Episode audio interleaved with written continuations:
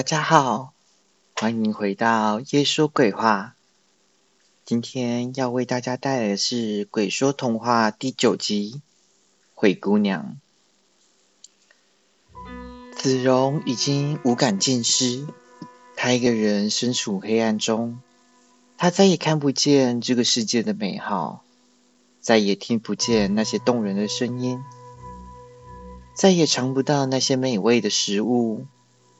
也再也闻不到那些熟悉的香味，更甚者，也再也感觉不到那温柔的抚摸。正当子荣以为一切都结束的时候，他再次开口了：“我的母亲在我很小的时候就离开我了。我的母亲在我很小的时候就离开我了。”我的父亲是村民们口中的英雄，他在年轻的时候曾经去森林里猎杀过女巫。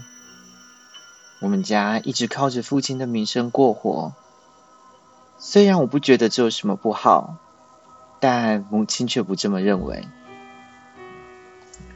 父亲和母亲是在父亲回村的路上认识的，那时母亲只身一人在森林里。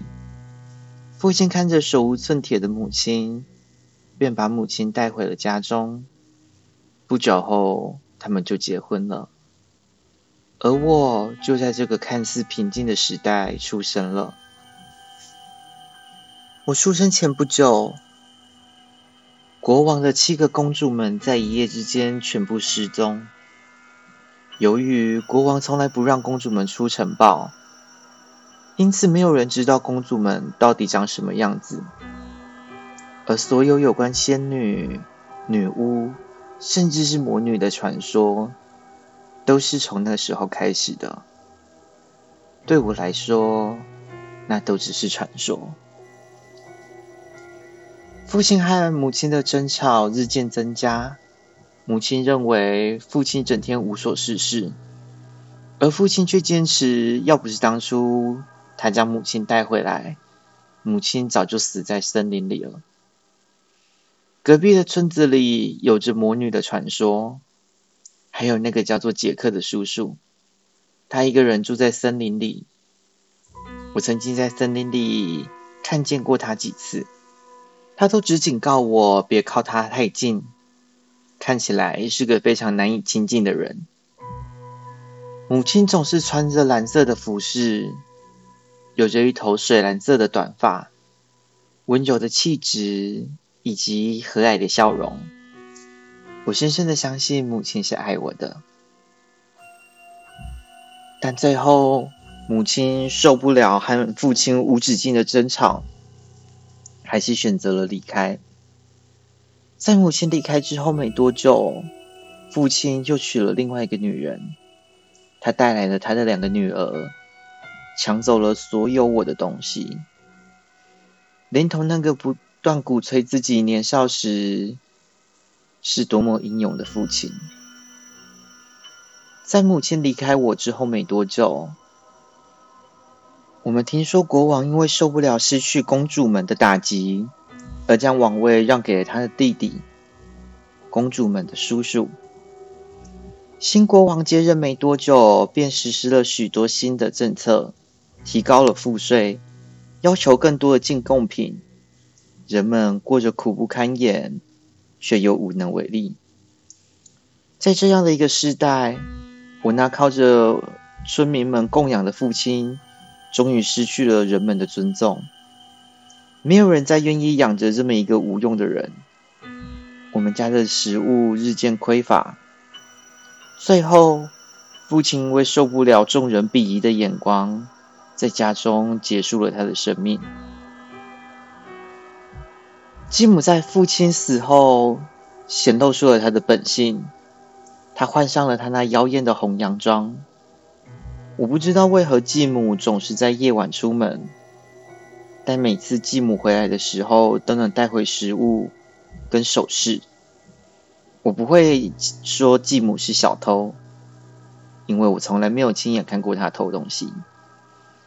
但是继母有件橘色的披肩，每次继母夜晚出门时，他总会穿着那件披肩，然后消失在我眼前。用不了多久时间，他就会回到家门口，就像是他可以瞬间移动一样。继母其实对我不差，至少不像外人一般认为，继母都会虐待前妻所生的孩子。继母从来没有让我饿着，但是我还是没有办法接受和我父亲在一起的他。在我十七岁生日的前夕。我听见继母和我的两个妹妹们说，王子要举办一场盛大的舞会，而且要在舞会中选出他的王妃。我向继母表示，我也想参加舞会，但是继母不准。那天晚上，他把我锁在家里，我伤心的哭了好久好久。就在我认为不会有人来帮我的时候。一道蓝光洒在了前院，我跑出去，看见我的母亲，我深爱的母亲。但是和我熟悉的母亲不同，母亲的眼神变得锐利。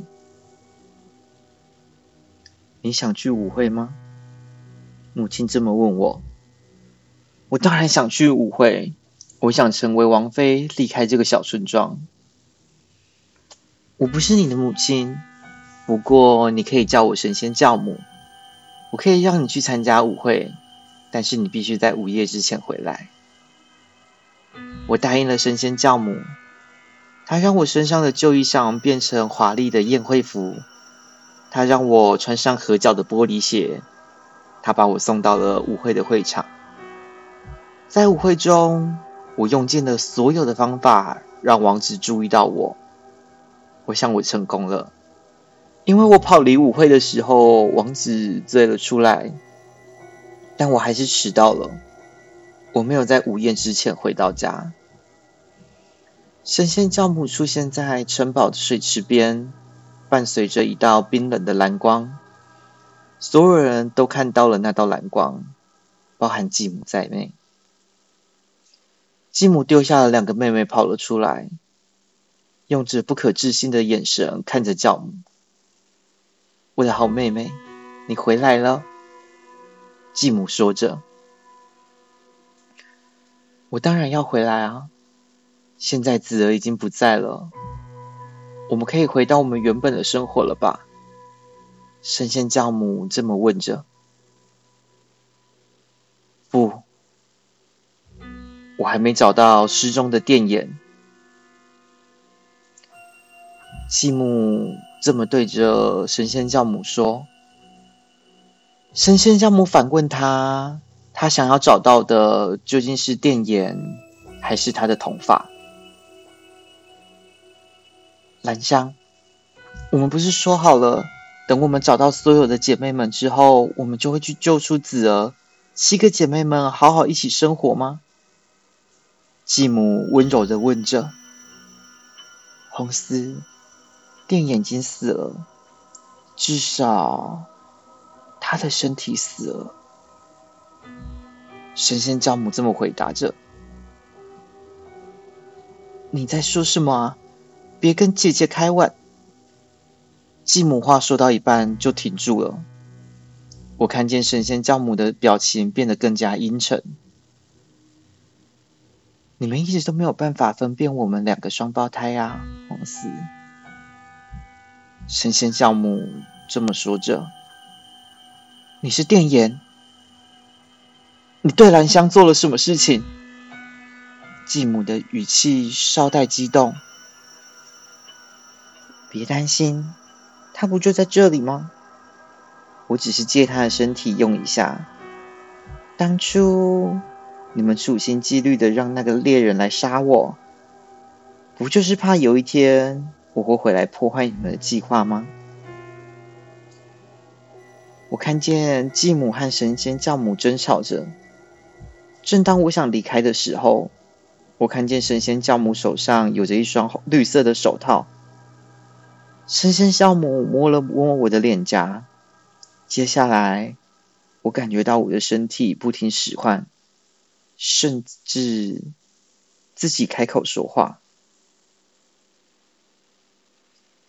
姐姐，当紫儿变成雕像的时候，他对我的控制也渐渐削弱了。我听着我的身体说出这么一些话。兰香，你听我解释。”继母露出了恐惧的表情。还想说些什么的时候，就被神仙教母打断了。红丝，当初你夺走陈怡头发的时候，你有想过我们姐妹的感情吗？我看着神仙教母走向我的继母，我看见神仙小母那条水蓝色的围巾，和我母亲头发一样的水蓝色。接着。我看见继母的身体渐渐石化，伴随着那条水蓝色的光芒一起石化。我那两个没有血缘的妹妹跑出来的时候，刚好看见了这个场景，吓得说不出话来。大妹的身上穿着继母第一天出现的时候的红色礼服，二妹的身上披着继母夜间外出的橙色披肩。而他们两个就像是失去母狮的幼狮，傻傻的站在原地。我依旧无法控制我的身体，但至少我的身体还活着。我有些后悔，如果那天晚上我听了后母的话，说不定我的两个妹妹还有继母都还能好好活着。